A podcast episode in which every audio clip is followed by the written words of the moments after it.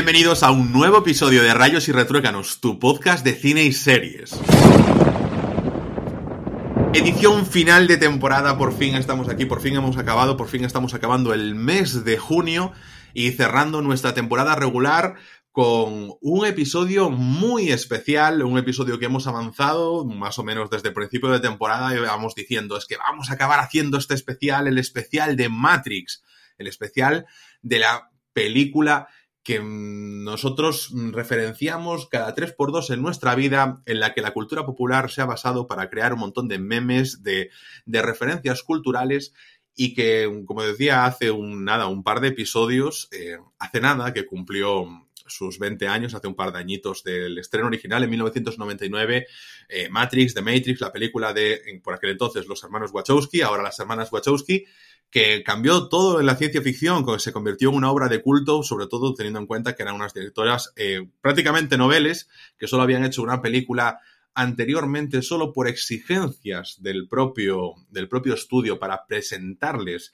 este proyecto y que lo llevasen a cabo, que les diesen un poquito de financiación y nos encontramos con una de estas cosas que es llegar y besar el santo. Y para ello no solo traigo a mi clásica partner in crime, mi compañera al otro lado del micrófono, Ana Laje, sino que vuelve a estar con nosotros uno de nuestros colaboradores ya habituales, porque esta temporada se ha pasado por aquí, la temporada anterior ya se ha pasado también por aquí, ahora encantados de que cierre la temporada con nosotros, nuestra temporada regular. Alex Jiménez, buenos días, buenas tardes, ¿qué tal estás? Muy buenas, a la hora que sea que nos estén escuchando y un placer, la verdad, estar por aquí con vosotros, conversando un poquito de, de Matrix, ¿no? Una película que ya adelanto, ¿no? Que no, no había visto, que he estado viendo recientemente, pero la verdad con, con mucha ganas de analizarla porque creo que da para mucho, no solo la película, sino todo el universo que, que analizaremos en este programa. Y es que mm, esta película no solo la mencionamos porque haya hace 22 años que haya salido, porque nos guste mucho, sino porque para finales de este año HBO Max nos va a presentar una entrega sorpresa, porque mm,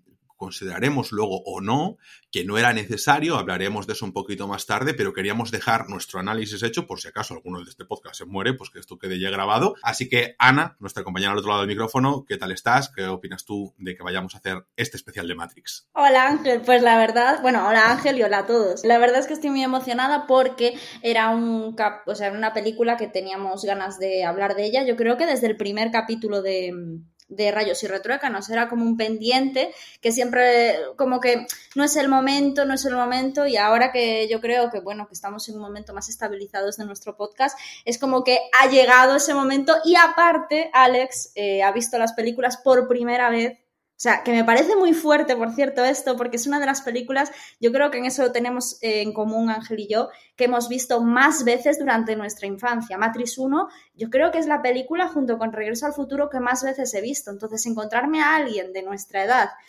más o menos, ¿no? Que no la había visto nunca, o sea, que, que ha podido verlas por primera vez, es que me encantaría ser tú. O sea, me encantaría ser tú para poder volverla a ver por primera vez y volverla a disfrutar como la disfrutamos de pequeño. Ya verás, como igual en todo no te, no te gustaría ser él. Es que estoy ante dos fans de Regreso al Futuro, aquí, súper locos. No, no sé si te lo dije, Ana, pero Alex también está loquísimo por esa película. Así que bueno, podemos avanzar que en cualquier momento, si seguimos vivos, eh, hagamos ahí un, un especial de Regreso al Futuro. Mm, Hechas las presentaciones, eh, simplemente yo creo que podríamos, bueno, comentar un poquito que um, la sinopsis de Matrix, todo el mundo conoce la base realmente. eh, es una película protagonizada por Keanu Reeves, como dije antes, dirigida por las hermanas Lily y Lana Wachowski.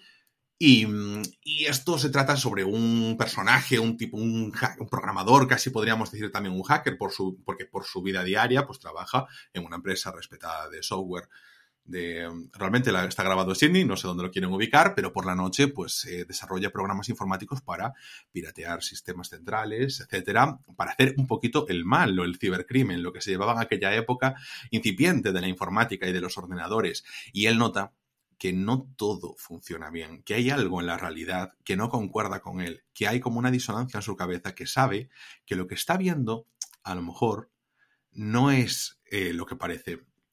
A medida que su vida avanza, y esto pues no solo nos lo dejan intuir en la película, pues le van llegando mensajes eh, dándole a entender que hay otra forma de concebir las cosas y que hay una persona, Morfeo, que le puede enseñar ese camino para descubrir la pregunta con la que se promocionó, por cierto, la película en grandes carteles por todo el mundo que simplemente versaba, ¿qué es Matrix?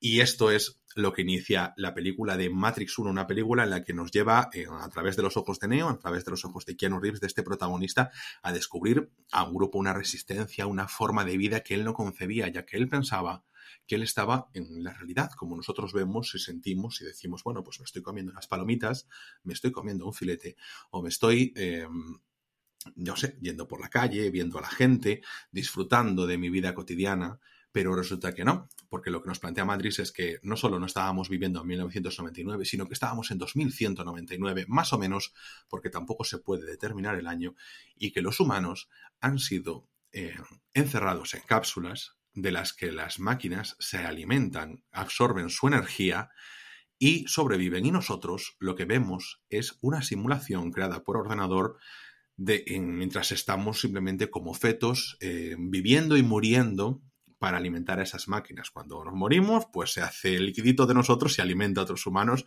y así somos una forma de energía reciclable para el mundo de las máquinas que nosotros creamos y que cuando desarrollaron su inteligencia artificial consideraron que el mundo mejor les venía a ellas que a nosotros que total ni siquiera lo tratamos bien.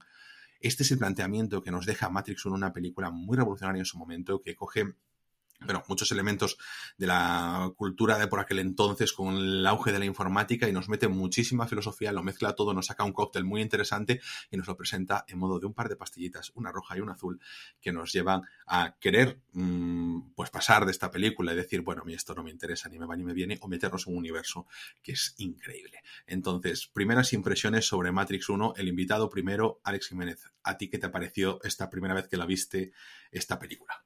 Bueno, lo primero de todo era pues simplemente explicar por qué no la había visto, ¿no? Y es que si bien yo tengo hermanos mayores, ¿no? Muy influenciados por el cine que veían ellos en los 80 y en los 90, pues esto era una peli que yo creo que cuando yo era más pequeño me parecía muy compleja y no terminé de ver, ¿no? Y con el paso del tiempo dije, bueno, sí que había escuchado todo el tema de que no existe la realidad como tal, estamos conectados a las máquinas, el tema del tiempo bala, las pastillitas, pero no, había, no me había metido nunca porque dije, creo que es una película, un estilo que me puede gustar, digo, y quiero verla con ganas y cuando ya tenga pues un poquito más claro cómo funciona esto que nosotros llamamos realidad. Y la verdad que la película me encantó, o sea, así a vos de pronto me parece increíble que un trabajo prácticamente novel de las dos directoras sea tan pulcro en el sentido de que no me sobra nada de metraje en ningún momento, me encanta la película porque a diferencia, como hablaré después, de lo que pueden ser sus secuelas, aquí lo importante no es la acción, como que lo importante es la filosofía, la crítica a la sociedad, esa vuelta de tuerca muy a lo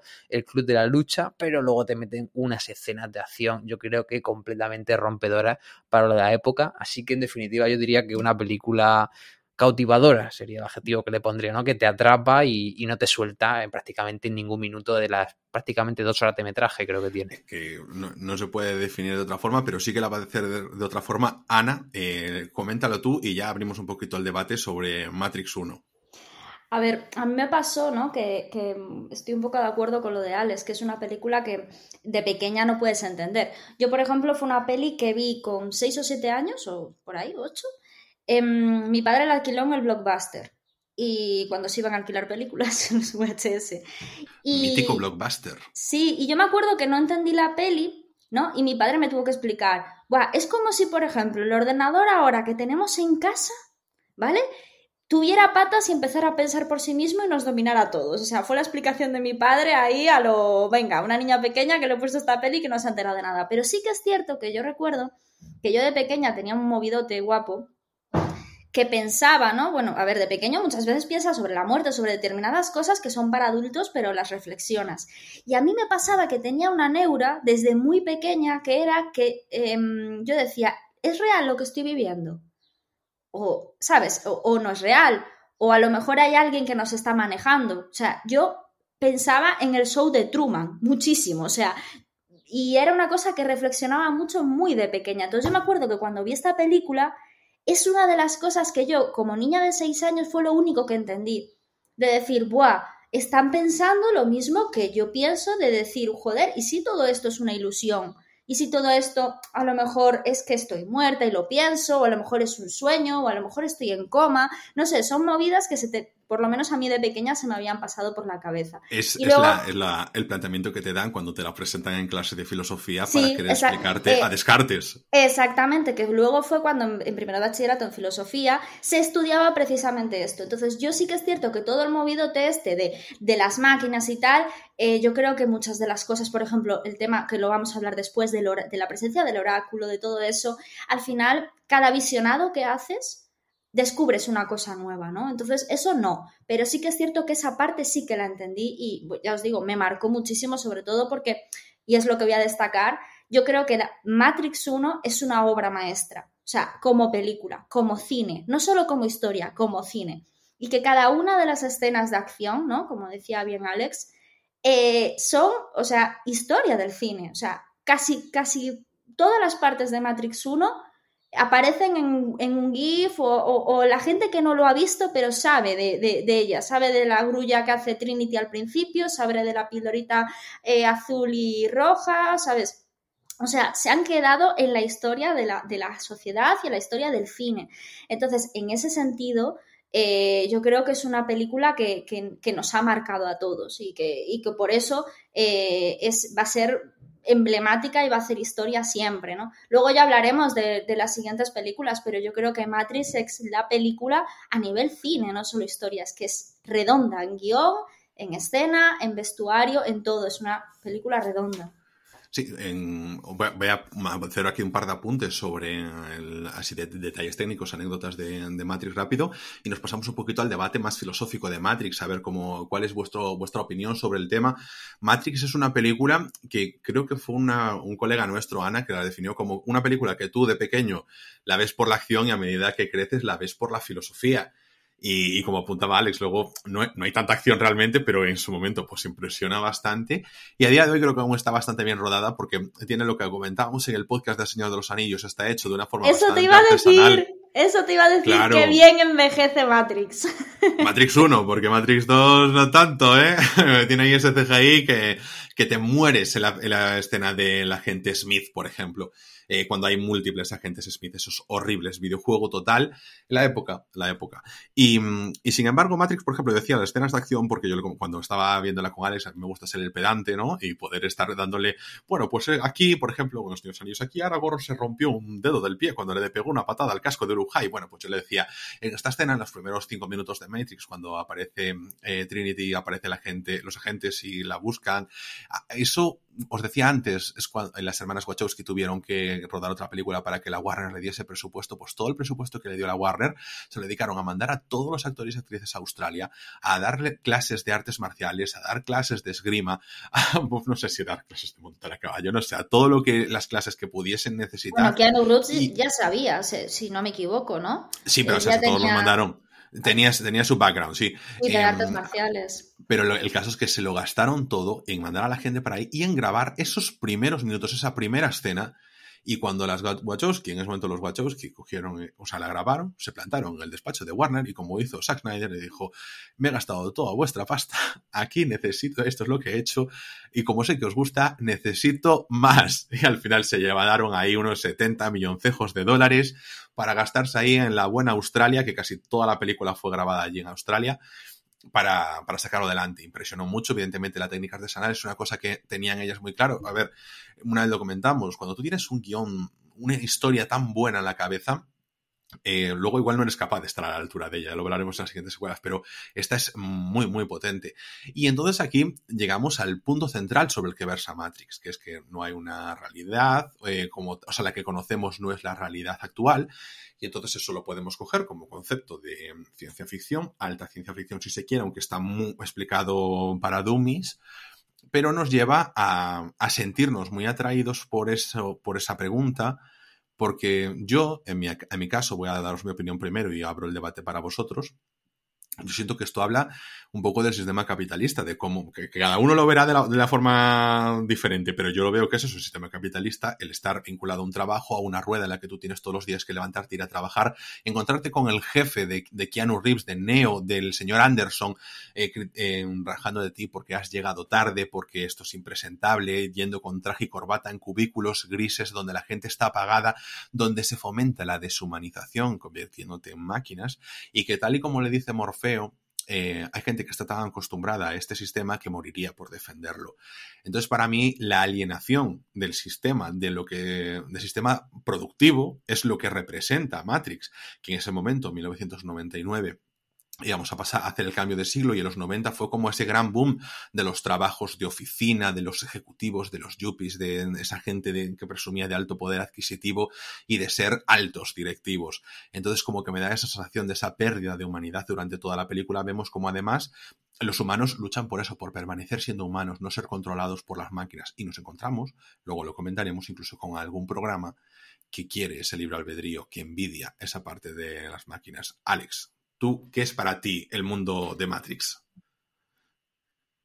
Yo creo que ha dado el clavo, ¿no? Y va a parecer que simplemente estoy repitiendo, pero es así. O sea, yo creo que Matrix tiene ese efecto hace 20 años lo sigue teniendo a día de hoy, porque es una metáfora de la sociedad actual, ¿no? O sea, totalmente del, del, mundo capitalista, del liberalismo económico, en el sentido de que tú sabes que esa es la forma eh, en la que te han dicho que es el mundo, sabes lo que, es, lo que está imperando ahora mismo, eh, sabes que es algo que deteriora tu calidad de vida que, con el paso de los años, a ti sobre todo como clase obrera, y la película te plantea esa dualidad, ¿no? Ellos te lo plantean con el hecho de desconectarte de la máquina, ser la resistencia con el tema de las pastillas, pero claro, o sea, es la decisión que también tienes tú en la vida real, ¿no? De decir, eh, me resigno y digo, bueno, el capitalismo está aquí arriba, es un sistema que no se puede derrocar, sigo con mi vida, sigo deshumanizándome en el trabajo y ya está o intento montar la revolución, ¿no? Intento ser un poco desidente, ¿no? Entonces yo creo que por eso empatizas tanto, porque todos nosotros, clase trabajadora, obrera, resignada al sistema capitalista,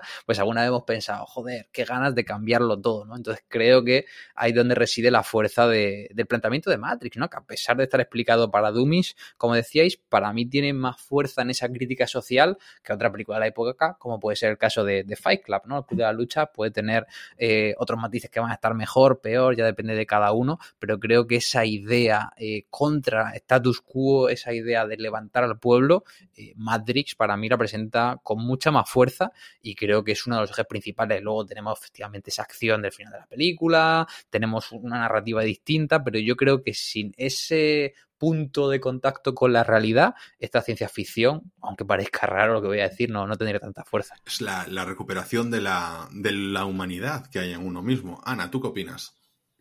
A ver, yo añadiendo a lo que habéis dicho vosotros, yo creo que otra de las cosas que, que, habla esta película es un poco, creo que habíamos hablado en The Beginners de ello, ¿no? Es un, una crítica, pero también una alabanza a la humanidad, en el sentido de que eh, hace una crítica de, no sé, la escena final de la película cuando le dice el oráculo al arquitecto, ¿me lo prometes? Y le dice, por supuesto, yo no soy un humano, ¿no? Es decir, eh, yo no voy a traicionar, yo no voy a demostrar codicia, yo no voy a cargarme mi propio planeta como, como han hecho los humanos, pero luego eh, sí que es cierto que en esas cosas, o sea, eso, eso es todo malo por nuestra parte como humanidad, pero también, que eso lo habíamos hablado en The Beginners, todas las partes malas son parte de nuestra humanidad, para lo bueno y para lo malo, pero es que también para lo bueno, es lo que nos hacen hacer grandes cosas, precisamente nuestra imperfección. Y eso se demuestra porque al final necesita de un oráculo que represente eh, los sentimientos y el conocimiento del humano para poder conseguir un equilibrio.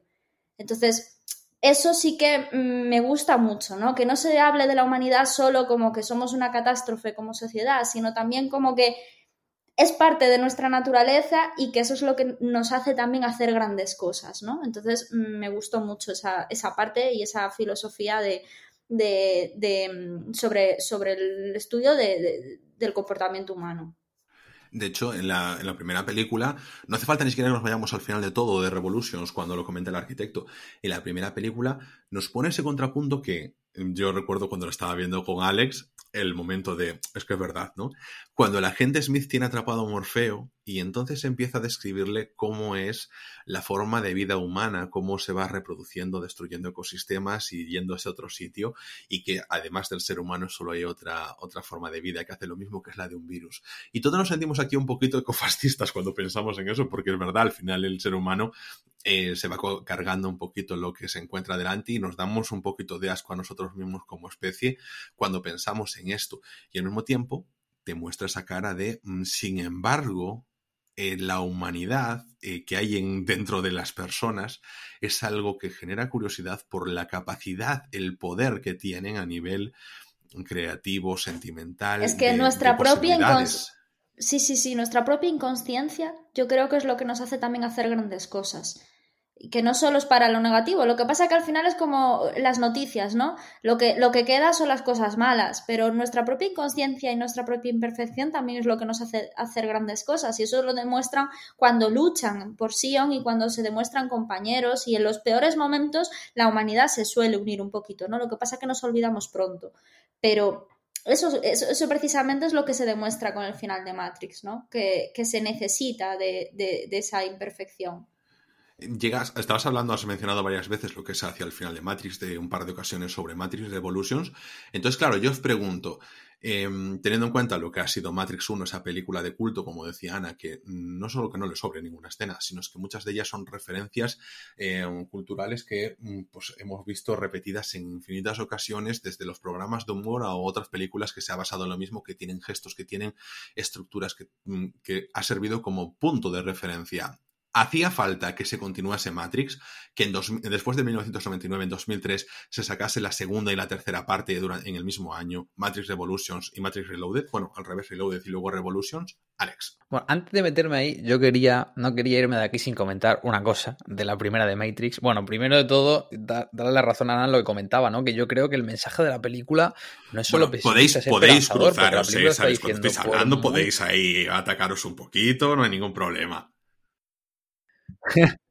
Pero primero quería darle la razón a ese punto porque yo lo veo así, ¿no? Porque no te está diciendo, sí, la sociedad es una mierda, pero te dicen, a pesar de que la sociedad esté lo peor del mundo, las máquinas controlen todo, sigue habiendo una forma de luchar contra el sistema y sigue quedando un reducto de humanidad que quiere luchar con todo. Es como un mensaje para decirte, no te resignes pensando que no puedes cambiar el mundo, ¿no? Entonces creo que es una parte muy buena. Y una cosa que quería comentar de Matrix es que me parece una película redonda, me parece una película de culto, no me sobra metraje por ningún tipo de lado y quería recuperar lo que comentaba hasta el principio de la película del, podcast, ¿no, Ángel? Que decías, quizá el verlo más tarde eh, no solo es bueno, ¿no? Y a mí me pasó que yo estaba viendo la película, me encantaba, estaba diciendo, bueno, estos son cinco estrellas, es espectacular, pero para mí el final de la película es una bajona tremenda, ¿no? Porque yo puedo entender que Neo, con todo el paralelismo que tiene con Jesucristo, necesita resucitar para demostrar que es el elegido, pero eh, el recurso que utilizan, que prácticamente, aunque no lo seas, lo siento como un poco un Deus en máquina, ¿no? Que es el hecho de que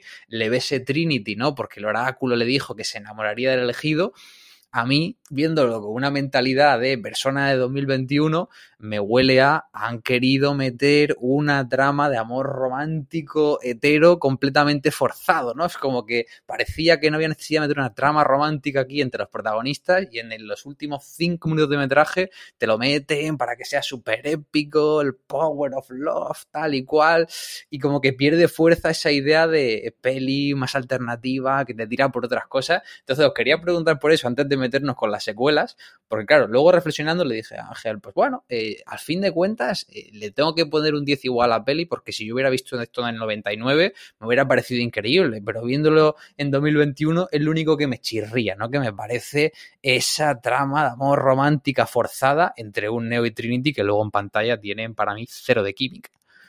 A ver, voy a hablar yo primero. Es que yo, claro, yo, tío, como la vi tan de pequeña, para mí Trinity y Neo eran mi power of love, como dices tú, ¿sabes? O sea, es que para mí era, no sé, lo más grande. Entonces, pensándolo, si la hubiera visto ahora por primera vez, seguramente, vamos, seguro que pensaría como tú. Pero es que yo a la pareja de Trinity y Neo le tengo muchísimo cariño por el hecho de que la vi de pequeña. Entonces creo que no puedo ser objetiva. Así que le paso la bola a Ángel. Que eres una desgraciada. Yo, el, claro, lo debatía con Alex mucho porque es como el beso de Trinity era como el tercer paso después de que Neo eh, se creyese que no era el elegido, que decidiese entre salvar su vida y salvar a la de Morfeo, decidiendo salvarla de Morfeo y teniendo que morir para confirmarle a Morfeo que era el elegido y la forma de confirmarle a Neo de que era el elegido era que, eh, que Trinity entendiese que ese era el elegido y por, porque había muerto y como había muerto se diese cuenta, lo besase y bueno, pues como que los puntos se empezaban todos a unir para llegar ahí. ¿Qué pasa?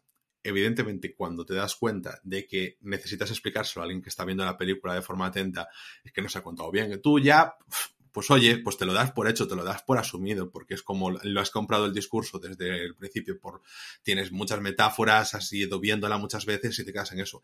¿Está mal explicado? Pues eh, a la vista está que sí, ¿no? Eh, podría haber salido durante la trama y, y no salió. A Alex le hubiese gustado que no hubiese trama romántica, y también puede ser cierto que hubiese estado mejor la película. De hecho, hay un momento, yo creo que es súper poderoso de Trinity, que es cuando quieren rescatar a Morfeo y Neo le dice que no, no, voy yo solo. Y otros le dicen, Trinity, ¿pero qué dices? O sea, ¿quién eres tú para decirle al personal, o sea, a la persona con más rango de esta nave lo que va a hacer o lo, que vas a dejar de hacer? Aquí mando yo. Entonces ves ahí una compañera poderosa que está a tope y que va a salvar a Morfeo porque le tiene un respeto inmenso y lo quiere con locura. Y, y, sin embargo, como que no te acaban de dar todas las pistas. O sea, hay unos momentos, te van soltando por cómo lo mira, cómo Cifra se siente celoso de cómo Trinity lo mira y todas esas cosas, pero bueno, se, no está lo suficientemente justificado si yo tengo que explicarlo. Eso es obvio que yo aquí no soy el tercer Wachowski en Discordia. Y yo creo que con esto ya pasamos a la pregunta que os comentaba antes. ¿Hace falta una continuación de Matrix o se podría haber quedado en Matrix 1? Yo creo que como película, pues Matrix 1 es redonda y es fantástica y puede acabar ahí y todo perfecto, ¿no? No me iré al punto de una parte más tóxica de la fanaticada que dice, no, es que Matrix solo hay una y el resto pues ya me da igual. Yo creo que no, a ver, no creo que no por dos motivos. El primero es por el motivo económico. O sea, Matrix es un pelotazo tan sumamente grande que siendo cine comercial, cine de blockbuster, cine de gran productora, eh, si pueden hacer más dinero con más películas, lo van a hacer. Lo hicieron con dos películas, una película de animación y una serie de videojuegos. Y luego además yo creo que en este caso ambas directoras tenían un universo tan increíble que ella no se podían quedar solo con una película. O sea, la película estaba perfecta, podía haber acabado y ya está, pero yo creo que ellas habían dicho, bueno, ya le hemos enseñado al mundo eh, la superioridad que tenemos, todo lo que tenemos, lo guay que es, eh, vamos a hacer realmente lo que nos gusta, por así decirlo. Vamos a empezar a desvariar, a meter más tramas, a complicarlo todo, a explicar cómo es la vida en este mundo del que realmente solo hemos enseñado varias pinceladas con un grupo de 6, 7, 8 eh, protagonistas. Eh, vamos a intentar meter más acción, entonces a mí no me parece mal que haya dos, tres películas, porque creo que un universo tan grande te da de sobra para hacer todas las películas que quieras, pero sí que es verdad luego el resultado, ya lo hablaremos, pues a mí honestamente pues, no me pareció tan bueno, aunque tampoco creo que sea honesto compararlo con Matrix 1, porque comparar cualquier película con una obra maestra es que es injusto, vaya. A ver, yo creo un poco lo que, lo que ha dicho Alex, ¿no? Que la primera película es redonda y ese final con el monólogo de Neo y, cómo sale él de repente eh, eh, volando, podría haber terminado ahí la película y, ya está, o sea, la, te queda un poco, pues eso, eh, todo como, ¿qué va a pasar? Pero hubiera sido redonda, porque está, lo que habíamos dicho, todas las escenas de Matrix son emblemáticas y son increíbles. Pero vamos a ver, yo con la edad he asumido que no pasa nada por ver cosas que supuestamente son malas. En el sentido de que a veces eh, que den carnaza al cochino para que engorde, joder, al final una de las, de la, de, las finalidades de, ver películas es pasártelo bien. Entonces, yo me lo paso bien viendo eh, Matrix Reload, Ma Matrix Revolutions, yo me lo estoy pasando bien. Vale, sí, tiene muchos errores, al final es una, es una historia muy difícil de llevar al cine, porque es así. O sea, Matrix 1 está muy redonda, pero el desarrollo de todo lo que nos presenta Matrix, eh, como lo hace en la, segunda y en la tercera película, es muy complicado, porque es una temática muy difícil y quizás en un libro hubiera quedado que te cagas. Pero adaptarlo y hacerlo película es muy difícil. Pero, joder, es carnaza, es carnaza de un tema y de una historia que nos ha fascinado. Entonces, sí a las, a las continuaciones de Matrix, sí. Como cine, para mí es Matrix 1. No voy a ser radical, ni lo que decía antes Alex, de fanáticos de solo hay una Matrix. No, no, no, no. A mí me gusta la historia de la 2 y de la 3. Me mola mucho. O sea, y reflexionar sobre todo lo que se comenta, lo que es la temática, lo que es la historia, me ha encantado y he descubierto, yo me acuerdo las primeras veces que he visto estas dos películas, que dije, vaya mierda, pero esta última vez que la he visto dije yo, ojo, es que tiene unas temáticas súper guay para analizar. Es más, hemos hablado, Ángel y yo, de hacer un especial solamente analizando filosofía de la película precisamente por eso, y eso se desarrolla en la película 2 y en la 3. Entonces, como película, la 1, pero como historia, a mí dadme más carnaza que estoy aquí para recibirla. es que aquí nos presentamos una cosa. Al igual que como en Star Wars, como todos los puristas cuando se quejan porque hay secuelas, que haya secuelas, que haya spin-offs, que haya más material, no te quita a ti de una película que ya exista. O sea, no lloréis porque hay más. Parece como que la estropea cuando no la estropea. O sea, te puedes quedar viendo en bucle la 1, la 1, la 1, la 1, la 1 y ya está, no pasa nada. Exacto, tu historia no te la va a quitar, nadie te va a modificar la película, nadie va a venir a recortar el metraje ni a sustituirlo por otras cosas. La pareja, la pareja de una amiga nuestra es tan fanático de Star Wars que solo ha visto las antiguas, no ha querido ver ni las de las que se hicieron de precuela de George Lucas ni las últimas que se han hecho. O sea, es súper respetable, pero no hay que criticar que se hagan más, simplemente tú decides. Claro, eh, ahí está. Tú tienes la variedad y la posibilidad de, oye, pues consumir más o no, como quien se lee Juego de Tronos pero no se quiere ver la serie, o el se lee El Señor de los Anillos y no se quiere ver las películas.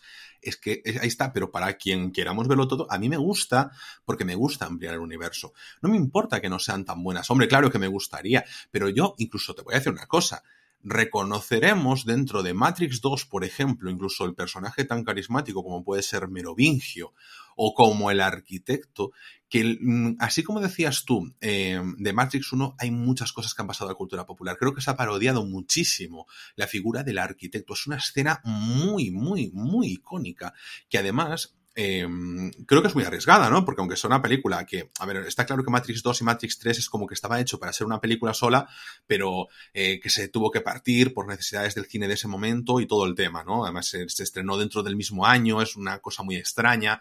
Bueno, el caso es que que fuesen con la acción arribísima, con toda esa escena de la autopista, con la escena de la, de la central eléctrica, con, y todo el tema, y luego metiesen esa, entre comillas, bajona de 10 minutos de monólogo entre, de, sí, monólogo del arquitecto, con apenas intervención eh, poco afortunada de Neo, es como el contracine, ¿no? Que normalmente las películas van increciendo hasta llegar a un final, como en Avengers o como en las películas de superhéroes, donde está de repente todo estalla, ¿no? Aquí es como de repente es la bajona entre comillas, porque te van a meter charla, filosofía, te van a desmontar todo lo que tú creías que estaba en tu cabeza ya montado, como una historia simple en la que, bueno, pues las máquinas tienen el poder, los humanos pues quieren rebelarse contra ello y han encontrado el elegido y de repente el arquitecto te dice, no eres tan especial como crees.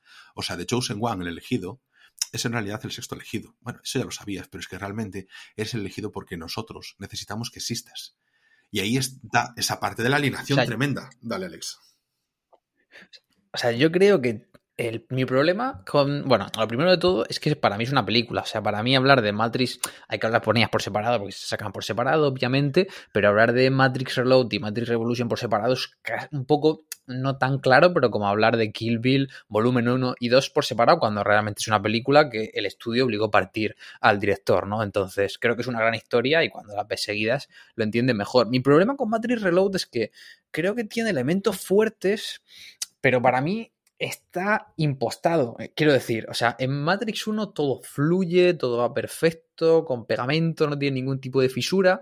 Entonces, y hablaba de que era filosofía con acción, y a mí me parece que la 2 quiere ser una super película de acciones como gustó la acción de la 1, pues toma 50 tazas. Y cuando llevo 40 minutos de metraje y he visto dos peleas con Neo enfrentándose a nueve tíos, pues no tiene la espectacularidad que tiene la entrada en el vestíbulo de Neo y Trinity al final de la primera. Entonces, yo creo que hay una sobresaturación de acción que hace que sí que hay escenas muy buenas, pero que al final te pueda, en mi caso generar cierto empacho y luego te meten como en medio esas cápsulas, ¿no? Que sea algún diálogo aquí con el oráculo, la figura del arquitecto. A ver, es que y luego en escenas que. Reload no te abre sí, el sí. melón de, de lo que hablábamos antes, de la, de la explicación de la figura del oráculo con el arquitecto, que al final es la creación de Matrix.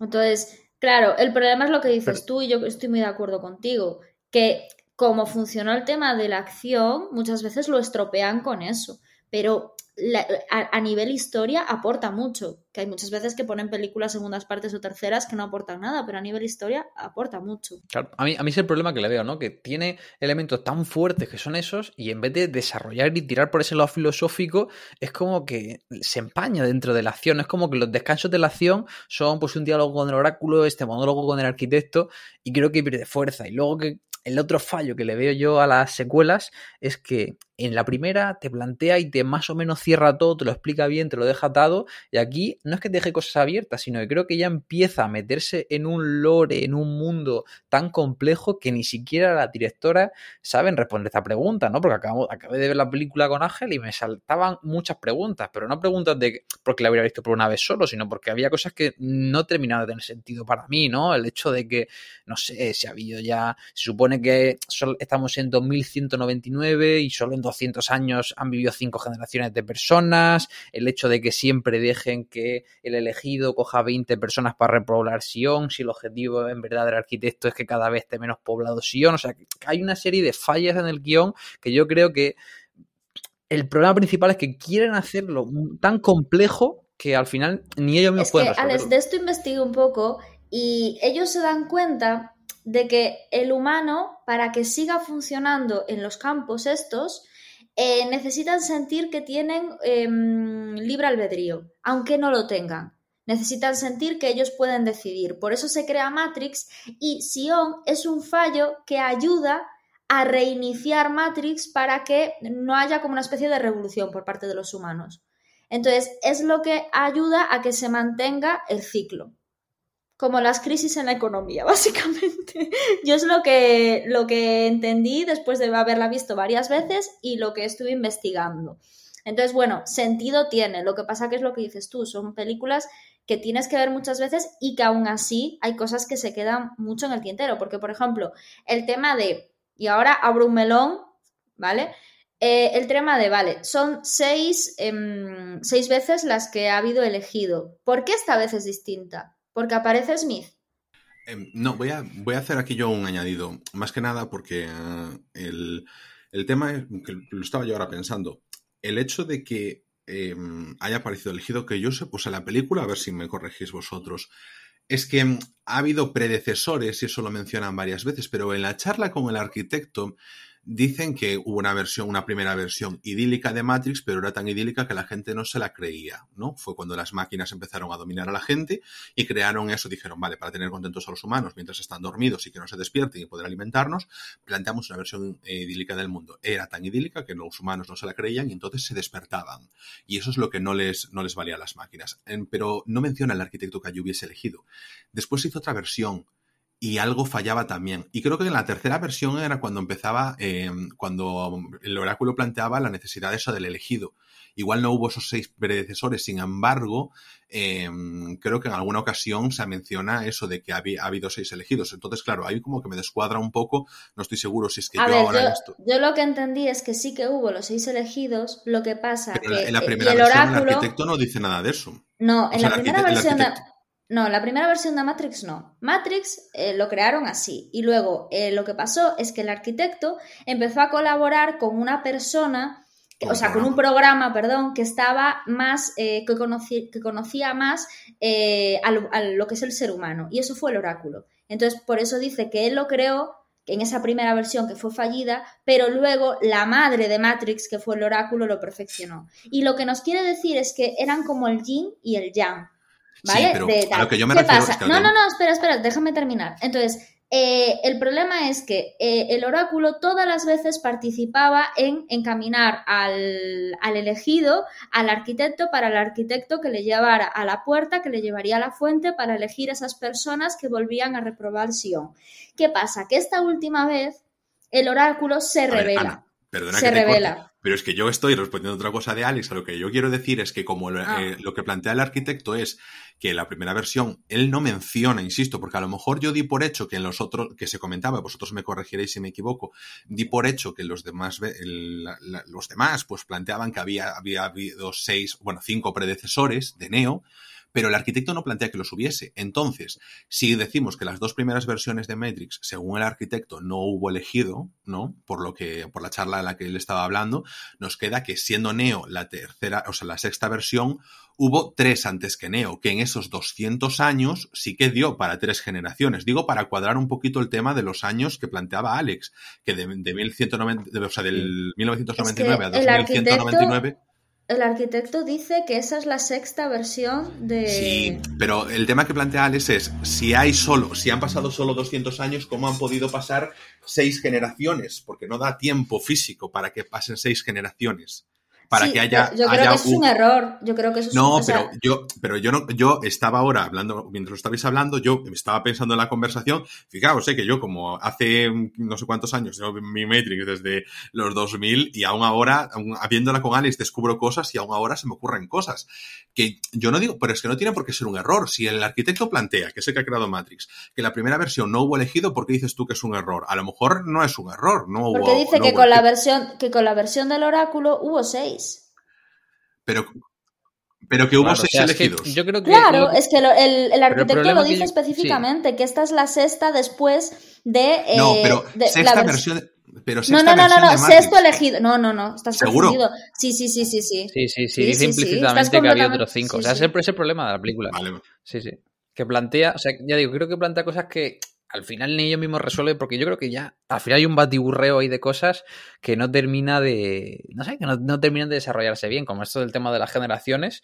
Y, luego también, una cuestión que a mí me, me chirría mucho es que tú cuando ves los planos de Sion, parecen que Morfeo es el único loco que se crea el elegido y que es el profeta que le dice a todo el mundo que existe el elegido. Si llevan repoblando Sion 200 años, esas 20 personas que el elegido coge para repoblar Sion deberían conocer de primera mano al elegido y saber que existe de verdad. O sea, ¿cómo Coño, es es- posible? tiene razón, no me había, no me había pero quedado con eso. pero- Claro, ¿cómo es posible que la gente que ha repoblado Sion no tenga ningún tipo Sí, de conocimiento sí, sí. del elegido y tenga que No, no, conocer no, a un profeta momento, que habla con el oráculo? Pero es que sí que hay un montón de gente que adora a Neo como el elegido, como Salvador. Ah, la gente, pero la gente sigue a Morfeo, Neo, no sigue a Neo. Y luego cuando conocen a Neo, siguen a Neo, pero antes de que Morfeo traiga a Neo, Claro, tú sigue, el planteamiento.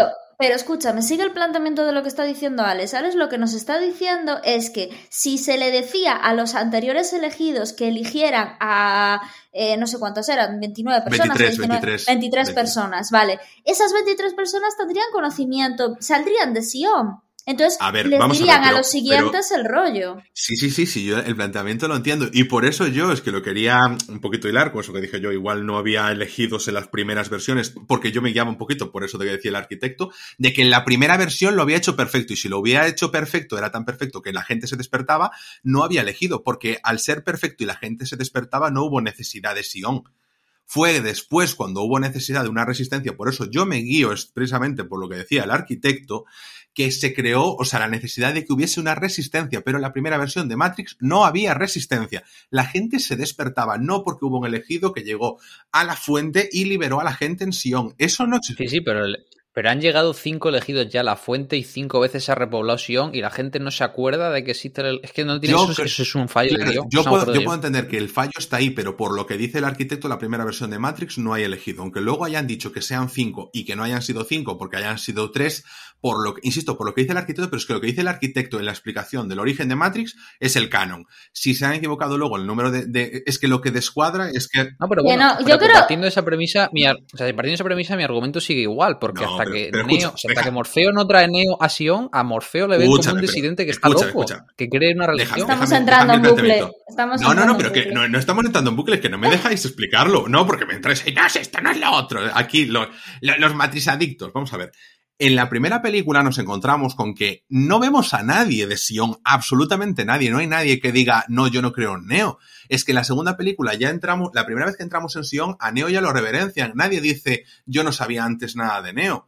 Es que eso no existe. Nosotros en la primera película los únicos humanos reales que vemos son eh, los que están en la Nebuchadnezzar. No vemos a ninguno más. Entonces no sabemos si la gente sabe o no sabe de Neo. Y sin embargo, Neo, en la, digo, perdón, Morfeo en la primera película sí que hace referencia a que existieron otros elegidos antes que él antes que Neo, y que el oráculo profetizó que después de la muerte del anterior elegido, o sea, aparecería, renacería otro elegido. Entonces son conscientes de que había otros elegidos antes que Neo, y que después de la muerte del anterior elegido. Sí, en eso, en eso tiene razón, en eso tiene razón. Claro, no, él lo dice en Matrix 1. Como no me dejáis llegar a mi explicación, entonces Ángel está loco. Ahora, venga. venga no, sí es verdad que en Matrix 1 se dice que se dice que sí que había habido otros elegidos, pero que habían fallecido. No, aquí se dice que, que, el, que, el, elegido, a que hubo alguien que supo modificar el código de Matrix, que supo ver las cosas de otra forma, y que cuando falleció, el oráculo profetizó que volverían a nacer que volvería a aparecer el elegido. Y entonces por eso es Neo. Y que por eso Morfeo se había dedicado toda su vida a buscarlo. Entonces, en mi cabeza, ¿vale? Y yo por eso lo digo, por eso hago hincapié en la, versión que da el arquitecto, es Matrix 1, pues era todo perfecto. No hubo elegido, no hubo resistencia. Matrix 2 tampoco, segundo intento que fracasó, según dice el, el arquitecto. En Matrix 3, con la aparición del oráculo, se empiezan a dar cuenta de que necesitan dar una vía de escape para la frustración de los humanos, cuando se empiezan a dar cuenta de que eso no funciona, y además de meter toda la parte del, entre comillas, la eh, ilusión de la libre elección, que eso se menciona mucho en la película, de que tú, tú, eres libre, tú eres libre pensador y tienes libre elección. No, amigo, a ti te condicionan todo para que elijas dentro de las opciones que te dan ellos. Tú no tienes libre elección como humano encarcelado que eres, ya sea por el sistema capitalista o ya sea por las máquinas de la inteligencia artificial. Entonces, a partir de esa tercera versión, tenemos a tres generaciones de eh, elegidos, que tres generaciones entre 1999 y 1199 lo que es en edades pueden encajar perfectamente teniendo en cuenta, pues mira, que Neo llega ahí con 30 años, pues oye, pues que se vive 50, 60 años y nos da, ¿no? En esos 200 años nos da para que hayan vivido tres elegidos llevándose a la gente de Sion. Y luego, el arquitecto quiere que haya cada vez menos gente en Sion. Hombre, el arquitecto yo entiendo, ahí yo difiero un poco contigo, porque el arquitecto sabe que los necesita, sabe que simplemente esto es un proceso que las cosas se van a, descontrolar hasta que vuelven a entrar a su redil. Y, es la forma de controlar que tiene, que se descontrolen. Introducir ese caos dentro de Matrix es la forma de volver a tenerlo y poder volver a reiniciarlo y seguir en este ciclo de, alimentación de los humanos, simplemente dándoles la capacidad de pensar que hay revolución. Entonces, para él no le interesa que desaparezca. Abro otro tema. ¿Qué es lo que hace que se consiga la paz entre máquinas y humanos? Se revela el oráculo, eso lo sabemos, pero es la aparición de Smith. ¿Eso es lo que diferencia las anteriores? ¿Creéis que es lo que lo diferencia? Bueno, aquí Alex tiene, tiene teoría para largo. Venga, dale. Yo, creo que esa es la clave, ¿no? O sea, primero, antes de meterme en el melón, yo quiero decir que a mí de las secuelas, Matrix Revolution me gusta más que Matrix Reload. Luego, si quieren, nos puedo meter ahí a ver qué nos parece, cuál nos parece mejor a cada uno. Pero yo creo que Smith es la clave, estoy contigo, Alex. Revolution es mucho mejor. O sea, yo creo que, eh, pero, o sea, el resto de elegidos simplemente mm, sorteaban a todos los agentes que había, llegaban, veían al, arquitecto y se entregaban los datos a la Matrix y a, la, a la madre y todos contentos, ¿no? Pero el tema está en Smith, o sea, Smith es el fallo en Matrix, es el programa que está diseñado para tener, o sea, para controlar toda la Matrix y él también quiere tener libre albedrío, él empieza a controlarlo todo y se convierte en un virus. Entonces ahí está la clave. Sí, pero hay un momento en el que dicen que es el, o sea, el oráculo le dice, que yo creo que aquí también es un fallo de guion, que es como el antagonista de Neo, que sin uno no está el otro. No llames fallo de guion a lo que tú no entiendes, ¿eh? Vale. Sí, o sea, yo creo que no. Yo, o sea, yo creo que ahí sí que existe porque yo creo que todo reside de cuando eh, Neo intenta matarlo y la atraviesa, y lo que pasa es que Smith pasa a ser parte de Neo y Neo pasa a ser parte de mí. Y esto parece una fumada, pero yo creo que tiene mucho sentido, primero porque en la pelea final que tienen Neo y Smith llega el momento en el que eh, después de haber toda la película, toda la saga, eh, Agente Smith llamándole a Neo por su nombre en el mundo real, acaba llamándole eh, Neo y habla del mismo, el mismo discurso que tuvo el oráculo con Neo. Ahí te das cuenta que la mente de Neo en alguna parte está en la mente de, Smith. Y que el hecho de que haya pasado Neo por ahí implica que el agente Smith pueda desconectarse, pueda esquivar su destino. Y oye, ¿y os, habéis, quedado, ¿os habéis quedado con que cuando muere Smith de repente la imagen que aparece tendida es la del oráculo. Eso ahí me quedé, what the fuck. Sí, sí. Y o sea, yo con el tema de la pelea final, sí que al principio me quedé así un poco como. mm, No terminaba de entenderlo, pero luego pensándolo, como que tiene sentido, ¿no? Porque, o sea, el objetivo por el que está el elegido dentro de la Matrix es llegar a la fuente y entregarle el código para que se reinicie. ¿Y qué pasa? Eh, Neo al final llega a un punto en el que, como él está en la Matrix, gracias a que es la fuente la que le está permitiendo estar conectada a la Matrix para enfrentarse a Smith, dice: Pues me tengo que suicidar. O sea, se da cuenta que su destino es ese. Y en el momento en el que Smith como que contamina a Neo, la fuente pasa a estar conectada a Smith, entonces la fuente absorbe a todos y todos contentos. Y el punto del que hablo de por qué pienso que son el yin y el yang no es solo porque ya el subconsciente de Neo está en la mente de Smith, sino porque al final, cuando parece que Neo está muerto y se lo llevan las máquinas dentro de la ciudad de las máquinas, vemos eh, en la visión que tiene Neo, o sea, Neo echa una cantidad de luz tremenda como si fuera una máquina, como si fuera un programa, no como si fuera una persona, o sea, no debería emitir calor si está muerto. Entonces yo creo que al final ahí está el fallo en la Matrix, ¿no? Que el programa se humaniza y Neo se digitaliza en cierto modo, y ahí está que esta última versión haga que Arquitecto y Oráculo pues lleguen a ese acuerdo para sentar un poco la paz, ¿no? Entre los humanos y las máquinas. No sé si es una fumada muy grande, pero es más o menos lo que, lo que entendí de esta Matrix Revolution yo. Yo se la compro totalmente porque eh, antes cuando estábamos hablando, estabais hablando de que Matrix Revolution mucho mejor que Matrix Reloaded, yo me quedo con Matrix Reloaded de calle, Matrix Revolution a mí me espanta la pelea final con el agente Smith, es algo que desde el primer momento me quedé en plan, no me gusta lo que está pasando y es como que me bajo del carro aquí, yo por supuesto que toda la escena de acción con la mmm, con la guerra en Sion sí que me parece así épica, me gusta, lo disfruto, pero, pero me quedo con Matrix Reloaded porque es como que tiene mucha más iconografía para mí, además de esa aparición del arquitecto que es tremendísima. Bueno, no sé, pero tiene toda esa, la, la parte de acción de la autopista que es súper guapa. Es como que tiene muchas escenas buenas que a lo mejor no está bien hilado todo, pero que en sí como que me deja mejor sensación de boca y sobre todo porque es que odio mucho esa pelea con el agente Smith. Para mí es lo peor con diferencia de las tres películas. No me gusta, entonces no, eh, para mí no, no, no tiene tanto presencia. La solución que nos da Alex, yo se la compro totalmente. Es que se la compro, claro, ¿qué pasa? Tiene que venir aquí Alex Jiménez, arroba Alex Jiménez BCN en Twitter a explicarnos el final de Matrix, ¿no? A igual Ana también lo entendía perfectamente, yo era el que no lo entendía, en lugar de que sean las hermanas Wachowski quien te lo dejen a ti claro. Entonces, no sé, porque también buscando declaraciones como que no daban muy, una respuesta muy clara. Entonces, nos movemos en el terreno de, bueno, creemos que es esto, creemos que es esto. Y eso implica una cosa que Ana decía antes. En Matrix Reloaded se abre un melón que luego es muy difícil de cerrar. Y claro, pues nos ponemos en una situación en la que hay dudas. Y que en un libro, en un libro podrías desarrollar que te cagas, pero adaptarlo al cine es muy complicado. Puede ser, puede ser. Yo lo que no entiendo es, yo quiero saber la opinión de Ana, porque a mí la pelea final de Matrix Revolution me parece increíble, porque quiero decir, ya son los dos que están en un estado de deidades. Entonces, cuando son dos deidades que pueden modificar la Matrix como quiere, tiene sentido que la película, se, o sea, la pelea se parezca más a un duelo entre dioses, superhéroes o personajes de Dragon Ball que a una pelea de Kung Fu eh, como vemos en Matrix 1. Entonces, yo puedo entender que a la gente le puede parecer muy recargado, pero es que realmente, o sea, son las dos únicas personas que existen en Matrix y que controlan todo. Entonces, yo creo que ese sobrecargado total me pega por completo y a mí la, a mí la pelea me parece parece altamente épica. Me coméis cada uno de vosotros los pies. Ana, venga, responde. A ver, a mí me gustó mucho. Eh, sigo sin entender dónde está Neo, la verdad. Yo no sé si, si, se, si forma parte de la fuente o qué es la teoría que tengo un poco o no sé. Pero, pero a mí me gustó. Lo que pasa que para mí la lucha de las luchas es la final de, de Matrix 1. Eh, la típica de cuando salen ellos eh, pegando tiros y cuando hace el bailecito así hacia atrás esquivando balas y todo eso. Entonces para mí es la más emblemática y la que realmente me llena. Pero sí, eh, a mí el final de, Matrix me moló. Me moló. No entendí muchas cosas, pero me moló. Lo cual se, me imagino que en Matrix 4 pues descubriremos un poquito algo de ese final. O no. Vemos que los agentes están ya intentando tirar la puerta de la casa de Ana porque están descifrando muchas cosas de Matrix.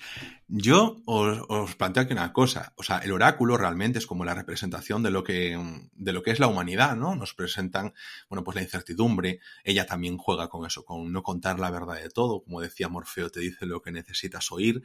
Y nos trae esa, siendo ya un programa esa forma de poder entender al ser humano. Y la película, pues, redunda muchas veces en, esta misma teoría.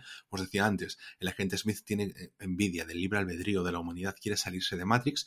Y sin embargo, hay una cosa que me llama la atención, porque, bueno, independientemente de que para mí, mi opinión, ¿eh? Morfeo, es como que tiene una escalada descendente de ser un jefazo en la primera película, ser un más un fanático religioso en la segunda y en la tercera, ya demasiado, ya todo es, es que es Neo, es que la fe, es que la providencia, tres capitanes, tres naves, un destino, un objetivo, ¿no? Eh, que puede ser muy épico cuando habla porque tiene esa voz de Morfeo tremenda, pero eh, vemos como que está todo muy hilado a que los humanos quieren eh, dejarlo todo al destino. Vemos como incluso el Consejo de Sabios que gobierna Sion, pues también eh, hacen caso a Morfeo, pese a la realidad, que se vienen 250.000 máquinas, una por cada hombre, mujer y niño de Sion, una forma muy típica de pensar de las máquinas en palabras de Morfeo. Y sin embargo, ellos están ahí en el determinismo, en el destino, creen en el destino, en lo que dice el oráculo, y como humanos es como que habían renunciado un poco, en mi opinión, ¿no? Como que ellos intentan coger esa cosa de las máquinas de tengo un destino y tengo que dedicarme a hacer eso, como hacen los softwares, y sin embargo, dentro de las máquinas tenemos a Smith que quiere ser humano esa confrontación entre las dos formas de eh, lo que piensan las personas, ¿no? A lo largo de nuestra historia, hemos querido saber el futuro, hemos querido tener claro nuestra vida, hemos querido buscar una certidumbre y sin embargo nos movemos por la incertidumbre. Y entonces ahí como que en Matrix nos juegan en esa pelea entre los dos. ¿A vosotros qué os ha parecido eso? Y antes, y ya con eso cerramos como un poquito el análisis filosófico, hablamos un poquito sobre cómo amplía Matrix y nos vamos ya despidiendo con esto, con las escenas preferidas y Matrix 4 y esas cosas. A ver, abro debate ahí. Sí, no, a mí, a mí yo creo que para mí el gran personaje es el oráculo. O sea, creo que el arquitecto tiene su monólogo y el arquitecto te da sentido a muchas cosas y es como ese plot tweet dentro del plot tweet de, ostras, incluso cuando piensas que ya tienes todo controlado, sigues formando parte de la simulación, está muy bien, pero es que el oráculo es el personaje, yo creo que de, de la saga junto a, a Morfeo, junto a Neo, obviamente, por lo que comentamos, ¿no? Que es, habla mucho del libre albedrío, pero luego el tema de la decisión y a pesar de que, o sea, te demuestran que, o sea, es como que te venden la idea de que sí, puede estar todo predestinado, pero al final existe el libre albedrío, existe el poder de decisión. Por mucho que supuestamente estés destinado a hacer algo, sigues teniendo ese, poder de decisión, ¿no? Volviendo un poco a aquella metáfora de la píldora roja o la píldora azul, ¿no? Al final piensas que no, pero sí, al final de la película se siguen tomando decisiones y es lo que hacen que hasta los propios programas se, sorprendan. Que luego si nos ponemos aquí en metalenguaje, igual sigue siendo todo el destino, ¿no? Porque lo que quieren los programas en verdad, tanto arquitectos como oráculo, es que con cada versión de Matrix salgan cosas nuevas para ello ir mejorando la Matrix y que la máquina cada vez eh, sea superior y controle mejor a los humanos, ¿no? O sea, creo que es un, puede ser una hipérbole filosófica de, grandes proporciones. Sí, yo creo que lo mismo que dice Alex. Para mí, y con este último visionado, el personaje del oráculo eh, es lo que mm, en una primera peli, que ya lo dije antes, ¿no? Eh, se hubiera quedado en una simple, un simple personaje incluso fantasioso o, fantasmagórico o, ¿no? tipo adivino y que en la peli... sí que eres tú. Bueno, lo que sea. Y, en la película 2 y 3 es como que mm, le dan ese rollo filosófico y esa presencia y ese contenido a la historia que es lo que marca pues todo, todo, la, filosofía de Matrix. Y entonces, pues mm, a mí la verdad es que para mí es mi el personaje de, Matrix es, es ella. Yo voy a destacar, eh, porque vamos a pasar ahora, voy a preguntar un poquito por Animatrix, la menos conocida de las películas de Matrix. Eh, comentando simplemente el hecho que yo creo que está eh, relativamente poco explotado ¿no? en Matrix y simplemente lo dejo por ahí si queréis intervenir antes de que, de que habléis de Animatrix, os dejo ahí unos minutitos. Y es cómo realmente el arquitecto le dice es que para que un sistema funcione, como en este caso, pues es, en nuestra opinión, una alegoría del capitalismo, de la esclavitud del trabajo, de la vinculación a la productividad, tenemos que haceros creer la, que existe la posibilidad de una revolución y de que los líderes de las revoluciones están al mismo tiempo eh, dentro de nuestras previsiones. No es algo que rompa con el sistema, es parte del sistema. Lo cual, claro, cuando te lo llevas al mundo real y cuando piensas alguien es muy disruptivo, tal y pascual, no es nada que a la gente que está arriba moviendo los hilos del mundo sin querer yo sonar a conspiranoico, pues le parezca tan disruptivo como te puede parecer a ti humano anclado a la máquina. Entonces, bueno, me gustó muchísimo eso porque le comentaba Alex, hay una película que, bueno, que tiene, que, me recordaba un poco a eso, que era Snowpiercer, que Ana también vio y que, bueno, que explota un poquito ese tema, la verdad que está bastante interesante. Y, y por eso quería dejarlo con esto y preguntaros. De la que hicieron una serie. De la que hicieron una serie en Netflix. De, de la que hicieron una serie en Netflix, de la que solo he escuchado cosas malas. Sí. Pero, pero bueno, entonces, claro, os pregunto, porque luego está una película, o sea, una película que se ha sacado también eh, de cortos eh, durante mm, un poquito con, con, la salida de Matrix Reloaded y Matrix Revolutions, que ha sido Animatrix, una película con diferentes directores, directoras ahí dirigiendo diferentes cortos que completan el universo de Matrix pues desde cómo se ha sido la revolución de las máquinas, em, fallos en Matrix, eh, cómo van captando lo que ha pasado entre Matrix 1 y Matrix 2, pues a gente nueva dentro de, de, o sea, como Neo ya va pillando adeptos, ¿no?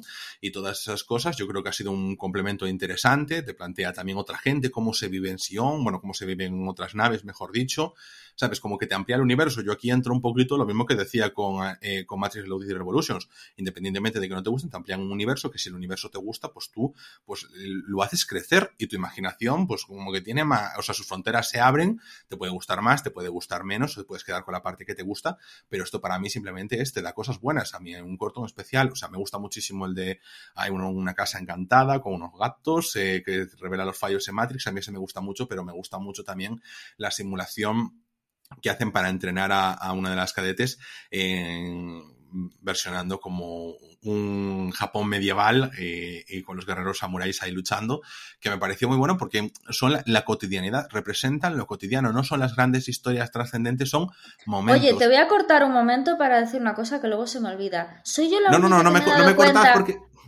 yo, no la única que me... No me cortes porque yo soy a dar paso, no te preocupes. Así que nada, que vosotros qué opináis. Ana, empieza tú, que tienes cosas que no nos hemos dado cuenta, o que sí, y luego va Alex, y ya vamos después con las escenas preferidas. Ana, dale. ¿Soy yo la única que se ha dado cuenta de que las tías salen en bragas en esa serie? En The Animatrix. O sea, no sé si os habéis fijado. A ver, sale en la, primera película, que, o sea, en el primer corto, que se están desnudando con las espadas, en que se queda ella en Bragas, se queda también en ropa interior. La de la casa encantada también. La está de la casa por teléfono en Bragas. y luego la de, la de japonés, o la de la, eh, la que está basada en el mundo medieval japonés, cuando, se le, cuando le quitan el enchufe del cuello, bueno, lo voy a decir así de andar por casa, y se levanta, estaban bragas. Eh, ahí la, aplicando el clásico, el clásica animación de 2003. Pero, pero, pero yo diciendo, pero ¿por qué los tíos están con pantalones y las tías están en bragas? Me recuerda cuando hablaban de los hombres de Paco que la Michelle Jenner decía que no entendían por qué Sarita siempre iba en bragas a tirar la basura. El personaje de Michelle Jenner era Sarita. Digo yo, Dios, es que esto es tal cual. O sea, pero ¿qué, ¿en qué momento? ¿En qué momento? Es que aparte no viene, no viene a cuento. Bueno, en fin. Nada, simplemente iba a decir eso. Yo creo que, mm, a ver, sobre Animatrix, eh, a mí mm, es más carnaza. Eh, a mí el que más me gustó eh, es el que se llama Más allá de la realidad, Beyond. Mm, el que decías tú, pues bueno, pues que es una casa encantada y todo eso, ¿no? Ese me gustó, pero sí que tengo que decir que eh, los que intentan explicar un poquito la guerra entre máquinas y humanos, que no me gustó nada. No me gustó nada porque Matrix tiene una esencia distinta a lo que es una guerra de, de máquinas humanos, ¿no? Yo creo que es, es la grandeza propia de, de Matrix cuando explican cómo destruyen el cielo los humanos para combatir las máquinas y todo eso, no sé, me pareció un poco absurdo y sobre todo que me recordó muchísimo a Yo, eh, yo soy robot. Yo robot, perdón. No sé, me, recordó muchísimo a Yo Robot cuando aparecían los droides y todo eso, me sentí en Yo Robot. Y, es más, eh, he buscado información y tal, y a, mucha gente le, le pasó, ¿no? Que, que, mm, que es como que, se vieron demasiado, pues eso, como fuera de Matrix y más eh, cercanos a otras historias relacionadas con eso, y eso no me gustó. Y otra cosa que iba a decir de, para mí, el mejor corto, que es el de Beyond, el de la Casa Encantada, eh, que bueno, que es una casa que como hay fallos en Matrix, parece que hay como fantasmas y simplemente es porque hay fallos, ¿no? Y hay un momento de la película eh, Matrix Reload, creo que es, que el oráculo le dice que cuando los programas quedan obsoletos, ellos deciden si irse a la fuente y como desintegrarse o, o, o reiniciarse lo que sea, o eh, quedarse en una especie, pues en un espacio en el que se quedan pues ahí los programas que no valen para nada. Pero que hay veces que ellos se rebelan y entonces empiezan a dar problemas y es cuando eh, la gente piensa que hay eh, fantasmas o que hay extraterrestres o cuando tal, cuando piensan eso los humanos es porque, porque Matrix está fallando. Entonces volvió otra vez mi mente a decir, ¿ves? O sea, mi mente de cuando yo era pequeña que pensaba que todo esto estaba controlado y todo el rollo y me pareció una filosofía súper guapa, o sea, me pareció un contenido súper guapo y que, y que hablaran de ese contenido en Animatrix, eh, de, esa conversación de Reload en Animatrix, eh, me gustó mucho porque me parece súper interesante, ¿no? Que se explique eso de esa forma, me pareció brutal. Y, y nada más, eh, yo la verdad es que tampoco lo veo necesario, o sea, sí que mmm, tampoco me aporta algo ahí, no sé, eh, tampoco, pues eso, no me llegó demasiado, pero sí que es cierto que, bueno, que tiene cosas interesantes como este corto y, y bueno, pues conocer un poco la carnaza para, para el cochino, como digo yo. Pues a mí la verdad que Animatrix a mí me fascinó en el sentido de que creo que completa la historia de una forma pues muy buena, sobre todo pues para el fan que se queda con ganas de más, porque sí, eh, Reload y Revolution te presentan figuras importantes, pero todo dentro de la trama principal, pero en Animatrix te abre la posibilidad a explicarte lo que en una película principal de una franquicia no puedes, que son todos los secundarios. Es decir, en Animatrix vemos desde pues, no solo el origen de cómo viene toda la guerra más desarrollado, sino de cómo es la vida en Matrix, ¿no? Porque decimos, vale, Neo es el elegido, pero más gente se tiene que dar cuenta de que eso es una simulación y cómo funciona su vida y cómo eh, los distintos programas de Matrix intentan controlarles. No sé, me parece una muy buena película, primero porque cada corto pues tiene un estilo distinto, que eso se agradece, y eso porque la cotidianidad de la vida, ¿no? Lo vemos con el corredor, que él se da cuenta de cómo, pues, eh, existen esos fallos en la matriz y es capaz de hacerlo, y cómo los agentes, pues, quieren dejarle parapléjico para que no pueda seguir corriendo y forzando más fallos, pues la casa encantada, como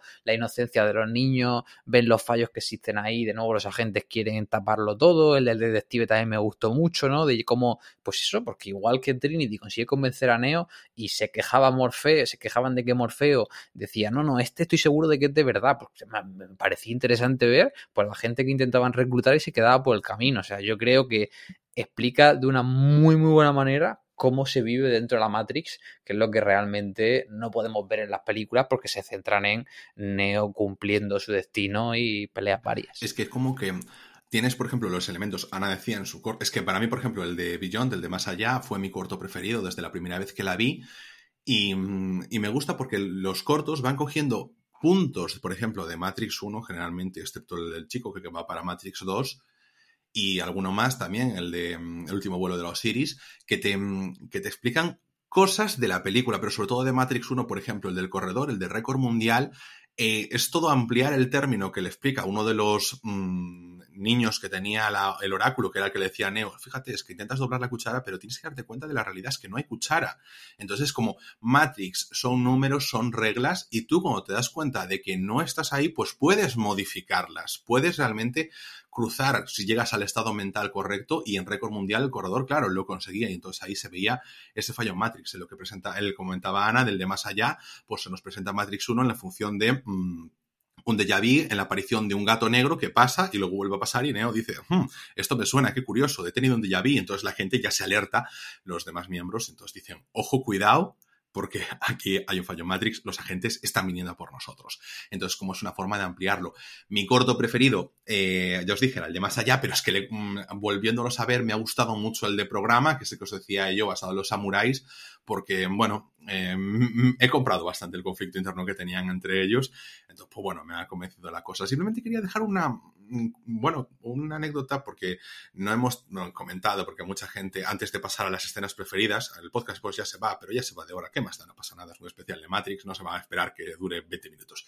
Y, y es que durante, o sea, cuando las hermanas, bueno, los hermanos Wachowski en su momento decidieron eh, dar el paso a cambiarse de sexo, a ser las hermanas Wachowski, pues mucha gente pues dijo, bueno, pues vemos en la película cómo hay la cosa de los cuerpos, todas esas cosas. Yo mm, quiero entender realmente de que tú es una sensibilidad que puedes tener el hecho de no estar conforme con tu cuerpo desde hace muchísimos años, que me parece curioso además que los dos vayan en paralelo, ¿no? A las dos eh, hayan hecho la transición, pero eh, considero que la filosofía de Matrix desarrollada, pues eh, a lo mejor no tiene tanto que ver y que a lo mejor le estamos haciendo un sobreanálisis mmm, para intentar encontrarle más puntos ahí de conexión. No obstante, sí que hay un punto que la distribuidora, bueno, la productora capó en su momento, que es el personaje de Switch, de interruptor porque ese personaje estaba ideado, que parece la primera película, mueres y más, o sea, no tiene una mayor trascendencia, pero la, nos, es interpretada por, por una mujer de la, en la película, pero bueno, la idea de Switch, que es interruptor, es intercambiar, en el primer borrado de la semana Wachowski era alguien que no se sabía si era chico, si era chica, eh, que era bueno, eso que en función de cómo estaba Matrix o de cómo estaba fuera o de un momento o de otro, era hombre o era mujer, ¿no? Y entonces ahí a lo mejor sí que podíamos jugar un poquito con el término de, bueno, pues al final las directoras pues también querían contar esa parte de su vida en la película, meter esa sensibilidad, pero no está el caso. Entonces yo, no, lo demás tiene que ver o no, eh, ya en función de todas las versiones que le quieras dar, porque Matrix se junta además de la mitología, como decía Alex Cristiana, con la representación de Neo como Jesucristo, con su muerte y su resurrección, lo vemos, vemos en imágenes bíblicas como cuando las máquinas lo llevan como, eh, como Jesucristo caído de la cruz. Vemos las representaciones de la mitología griega, sobre todo en Matrix Reloaded, con la aparición de Perséfone, Merovingio, la caída de los infiernos, como Perséfone tiene que lidiar entre su, entre comillas, captor, que es Merovingio, y su amante Neo, que es lo que permite ayudándoles a devolver el equilibrio en Matrix con la participación del creador de llaves. Bueno, muchas cosas mitológicas que podemos guardar para ese especial de filosofía de Matrix. Y simplemente, después de hacer yo estos aquí apuntes de, empollón, eh, os paso para que primero Alex y luego Ana, en riguroso orden, y después voy yo, nos digáis cuáles son vuestra, o sea, cuál es vuestra escena preferida. E incluyo de las tres, no una de cada, en plan, la escena preferida de todo Matrix, ¿vale? Así que, Alex, dale por ahí. Simplemente el comentario que quería hacer antes de decir mi escena favorita es que está fantástico como meten todo el tema de la mitología, pero pues creo que el ejemplo más claro de lo que hablaba del batiburreo de ideas en, Matrix Reload es Persephone y tal, mucha mitología, pero luego la escena random en la que simplemente quiere que le dé un beso Neo es como, bueno, aquí besitos por, por gusto, ¿no? Son estas escenas incómodas como las de la orgía larguísima en Sion. La orgía está perfecta, eres un, eres un rancio. Y aparte, Mónica Bellucci. ni más ni menos. Es que es un rancio. Nada, nada. Yo a mí me gustan las películas y los besitos, pues para otras. Pero fuera de bromas, eh, pues voy a sonar muy tópico, ¿no? Pero realmente, por muy épica que me parezca esa pelea final entre Agente Smith y, y Neo, o sea, para mí la escena es la entrada al vestíbulo de Trinity y, Neo, o sea, del final de la primera película, cuando de repente, pues Neo se da cuenta de que, pues, no tiene que morir él, lo tiene que morir Morfeo, quiere cambiar su destino, empieza a darse cuenta de que es el elegido y lo que decía, este ritmo que tiene la primera película, que no tiene descanso, es que hay un conflicto constante que tienen ganas de ver cómo se resuelve, cuando de repente dice, vamos a necesitar muchas armas y llegan y empiezan a reventar a todos, o sea, esa escena me parece súper, súper épica y hay otros grandes momentos, pero, pero yo me quedo con esa, la verdad. Mi escena favorita es la misma que has dicho tú, el, eso y cuando esquiva las balas para mí es, es es mm, la escena de Matrix, pero para añadir una más, aparte de esa, voy a decir que cuando era... Esto es como las menciones especiales en los tops. No, voy a hacer un top 5, pero acabo soltando ocho películas con menciones especiales. Calla. Voy a hablar de, la, de que la primera escena, eh, cuando sale Trinity, eh, y se ve, bueno, pues corriendo detrás de los, de los agentes, o sea, perdona, delante de los agentes, y hace la grulla y todo eso. Bueno, yo cuando era pequeña flipaba entre la vestimenta que llevaba y esa escena de empoderamiento de la tía ahí dando los saltos y no sé qué, no sé cuánto, yo flipaba. Así que bueno, mi escena favorita es la que ha dicho Alex, pero voy a mencionar esta por cariño de, de, de infancia. Ya sabéis que si os persiguen los agentes, ¿a quién tenéis que acudir? A Alex, a Ana, que son los especialistas en acción. Yo me voy por una escena que, bueno, mi personaje preferido de Matrix es Morfeo. Yo no le puedes ofender a nadie. Yo siempre, eh, no sé, es un personaje que de verdad, incluso con el fanatismo religioso y ese fervor que tiene, la seguridad que tiene en sí mismo y cómo eh, considera que lo que él cree va a misa por, por sus santos cojones morenos, me cago en la puta, pues entonces no puedo escoger otra escena que el momento en el que Morfeo le explica a Neo qué es Matrix y cómo le cuenta cómo los humanos arrasaron el cielo con esa voz que tiene, que es increíble.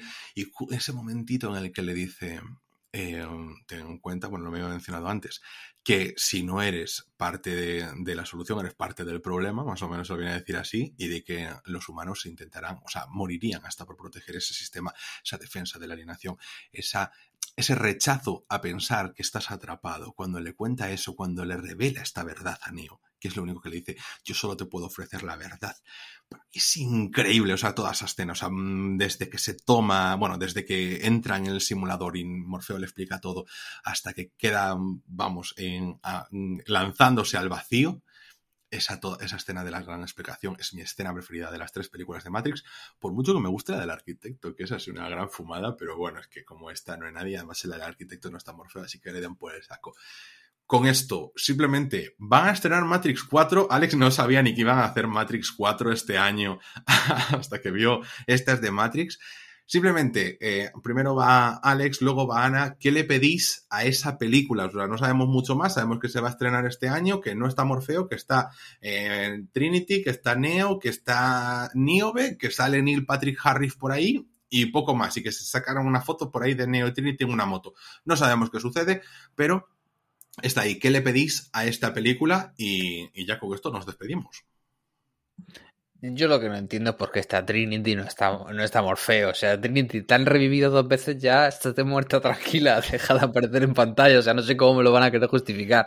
Eh, pues viendo ya que por del palo que van a ir con esa foto que vimos de Neo y Trinity, pues pediré lo mismo que pues cuando Disney empezó su saga de películas de Star Wars, que me den un, una especie de remake puramente nostálgico del resto, porque esa ya digo, justificamiento que me, la justificación que me quiero dar para estar Trinity ahí, no la voy a comprar. Entonces, que me mientan, que me den algo nostalgia que tanto se vendan al cine y ya está. Si no hubiera visto esa foto, lo que hubiera pedido era una película diferente. Yo creo que no te hacía falta ni siquiera que estuviera eh, Keanu Reeves como Neo. O sea, creo que lo, lo guay hubiera sido que te hubieran explicado mejor el final de Revolution y te hubieran explicado qué venía después.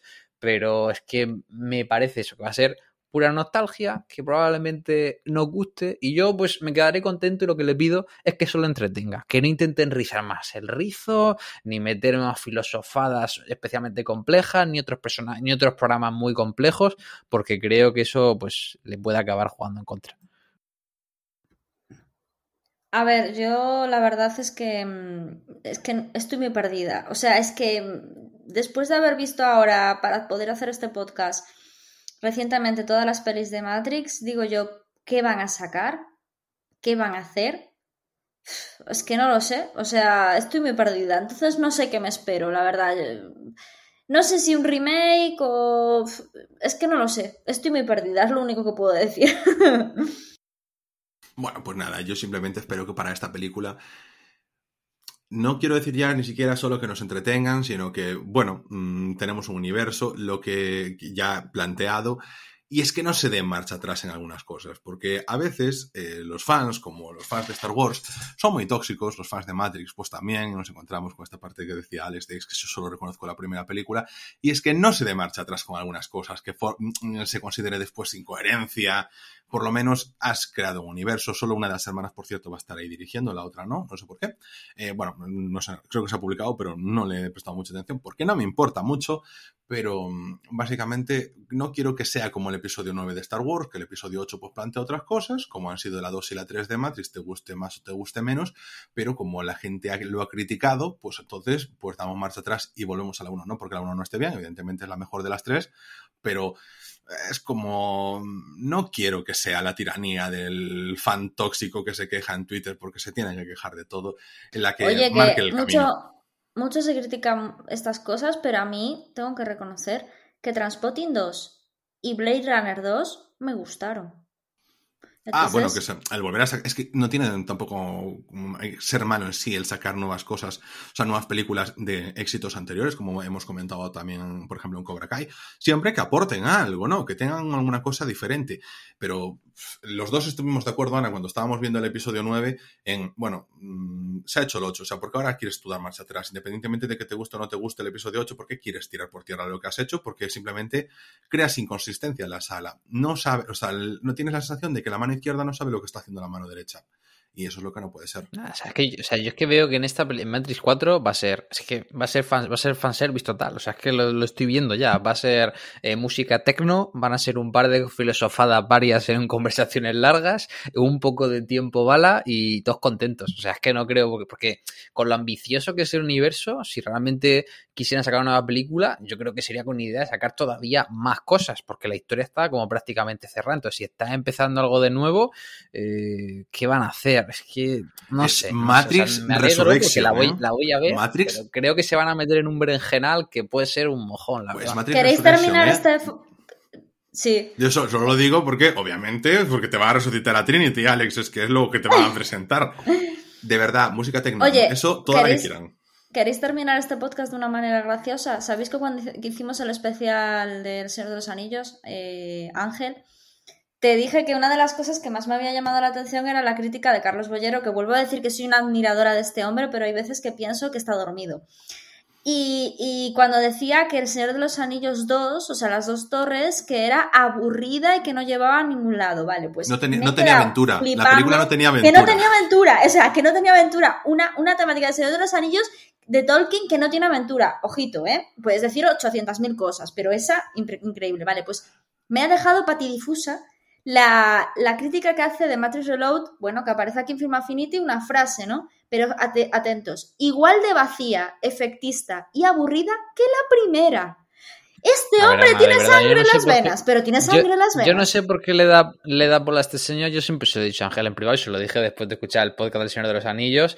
Yo escuchar a un crítico que si tú sabes mucho, pero luego eres un presuntuoso de la vida hablando, pues mira, pues no. O sea, yo creo que el conocimiento se tiene que utilizar pues de una forma positiva y no, no sé que te guste todo, pero no puedes ir escribiendo así, ¿no? Y Ángel comentaba que bueno, es tu trabajo, estás cansado. Ya, tío, pero aunque tú estés cansado, eh, si eres cocinero, no vas a escupirle al No, no, bistec, estás, ¿no? Pues esto- Pero estás Alex, cansado, Alex. no, estás cansado, no.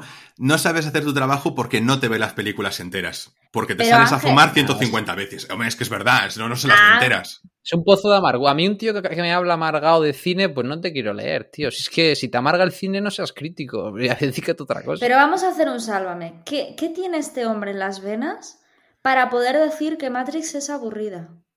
O sea, Pues nicotina, tiene nicotina. Es que no, no tiene mucho más, ¿sabes? O sea, es lo mismo que la aventura del Señor de los Anillos. Puedes decir otras cosas, pero... No, pero- Eh, ese hombre vive de la esa- polémica. Ese hombre, pone ese- ese- ese hombre pone esas frases para que tú lo saques en un podcast y hables de él. O sea, es que lo que quiere es controversia, sabiendo lo que escribe. Es que no hay más. Él ya se ha decidido por moverse ahí, se ha creído su propio personaje y, y tira con la pedantería como bandera y tirar por ahí. Si es que al final, mira, quien no conozca, o sea, quien, hasta gente que no sabe quién es Carlos Bollero, solo porque decimos nosotros, pues ya tiene esa opinión.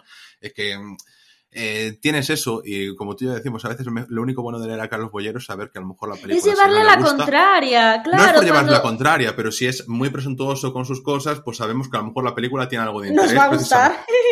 Bueno, no sé si nos va a gustar, pero por lo menos que puede ser medianamente interesante. Yo creo que ya con esto ya podemos dar por terminado. Alex, arroba Alex Jiménez BCN, aún no te has cambiado por Alex Jiménez Out, aunque lo hemos hablado muchas veces. En Twitter le podéis contactar por ahí, principalmente va a estar hablando de de, de cómo es esto, del wrestling, del deathmatch, de, de cosas así duritas de ver y de Austria como gran país con muchas zonas verdes. Y encantado de que hayáis venido por aquí a saludarnos y hablar de Matrix.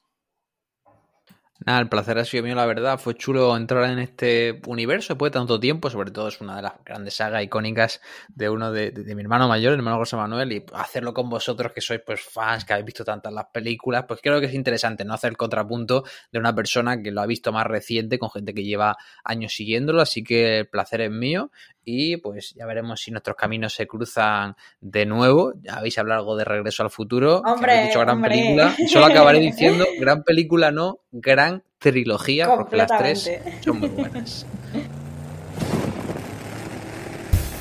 Damos por terminada, por finalizada la temporada número 2, la segunda temporada de Rayos y Retróganos, el podcast.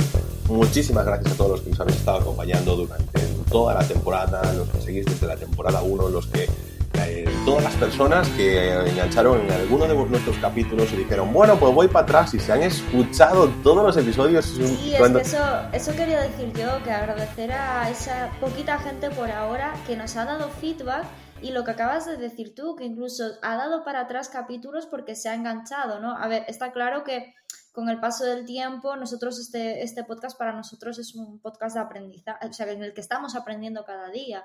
Entonces, eh, los, los, primeros son horribles en comparación con estos últimos, ¿no? Pero, joder, os agradecemos un montón que nos digáis, guau, pues a mí este formato que estáis haciendo ahora no me gusta, me gustaba más el que tenías antes o eh, me gustaría, lo que dice Ángel siempre, que hablaréis de X película porque me gustaría ver cómo charláis sobre ella, qué comentáis, qué opiniones tenéis y, y sobre todo eso, sobre Mm, el formato y que, nos deis vuestro feedback porque para nosotros es aprendizaje puro y duro. Aunque nos pongáis a parir, para nosotros eso es buenísimo.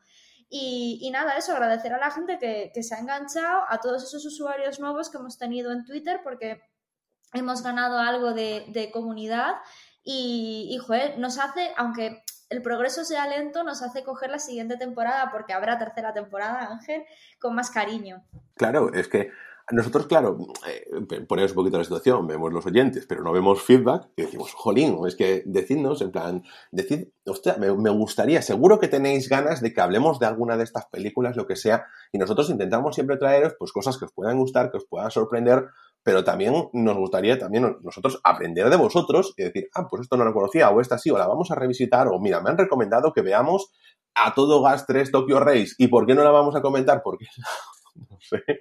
Entonces, pues, Jolín, decidnos las cositas, ¿sabes? En plan, nos encantará, de verdad, recibir vuestro feedback y sobre todo eso, tenéis ahí nuestro Twitter abierto, ahí podéis eh, escribirnos todo lo que queráis y nosotros lo vamos a recibir con los brazos abiertos. Y, eh, por último, darle muchísimas gracias a, a, Alex, que ha participado en, en, esta última temporada algunas veces con nosotros, eh, ahora también en este capítulo de Matrix. Y, bueno, también, ha estado con nosotros eh, Mary, en arroba sí, sí, sí, haciendo también hay uno de los especiales que hemos eh, preparado. Y también a toda la gente que sí que nos ha, sabes, que sí que nos ha apoyado en esta temporada. Ahora mismo eh, queríamos deciros que volveremos el día, el día, el día, el día. Es que lo estaba yo pensando antes que día vamos a volver, Ana, porque ya no me acordaba qué día de número es, porque vamos a volver en julio, el día 16, el viernes 16 de julio. Es decir, el día 2 no vais a tener episodio, el día 9 no vais a tener episodio y el día 16 sí que volveréis. O sea, en tres semanas nos veremos de nuevo. Vamos a tener un paroncillo de dos semanitas de descanso, eh, pero volveremos con la edición de verano. No será la tercera temporada. Tendremos ahí unos capítulos un poquito más frescos, como le gusta decir a Ana, más dinámicos, más rapiditos y comentando así muchas cosas a Cholón en menos profundidad, pero bueno, el verano también lo pide. Y mm, Luego, pues prepararemos la tercera temporada, para lo cual sí que nos gustaría que es que si nos dais ese feedback, nosotros poder incorporarlo, poder encontrar ahí un equilibrio donde tengamos todos un producto que nos guste más y que los viernes, los sábados o los domingos o cuando vosotros lo escuchéis, sean lo más o menos posible y, que por, paséis a formar parte de esta, no sé, de esta comunidad donde nos lo pasamos aquí bien, rajando un poquito de, de las películas y de, de los directores y las directoras que están aquí haciendo cosas chungas, ¿no? O sea, podemos hacer un episodio ahí de cosas chungas que hemos comentado, ¿no? Como por ejemplo No Land. No, no, no, nunca nada más de los Oscars. No vamos a hacer de los Oscars, esto ya lo digo. Y yo con esto ya sí quedamos por terminado, ¿verdad, Ana? ¿No te queda nada más que decir? ¿O sí? No, nada, que, gracias, que toda esa gente que, esta temporada nos ha dado feedback y ha opinado y, nos ha criticado y en plan bien y, ha gastado un minuto de su tiempo en, en, decirnos ¿no? lo que opinaba. Para mí eso es, vamos, oro. Así que muchas gracias. Perfecto, pues así como decía, podéis encontrarnos en Spotify, en Evox, en Apple Podcast, en Google Podcast, en Amazon Podcast, pedirle a vuestras eh, a Alejandras que os pongan nuestro episodio, último episodio de Rayos y Retrócanos. Y como os decía, en casi cualquier aplicación de podcast podéis contactar con nosotros para darnos feedback, amor, eh, dinero, en arroba Retrócanos, la cuenta oficial del podcast en Twitter. Y nos vemos eh, aquí mismo el día 16 de julio en Rayos y Retrócanos, el podcast.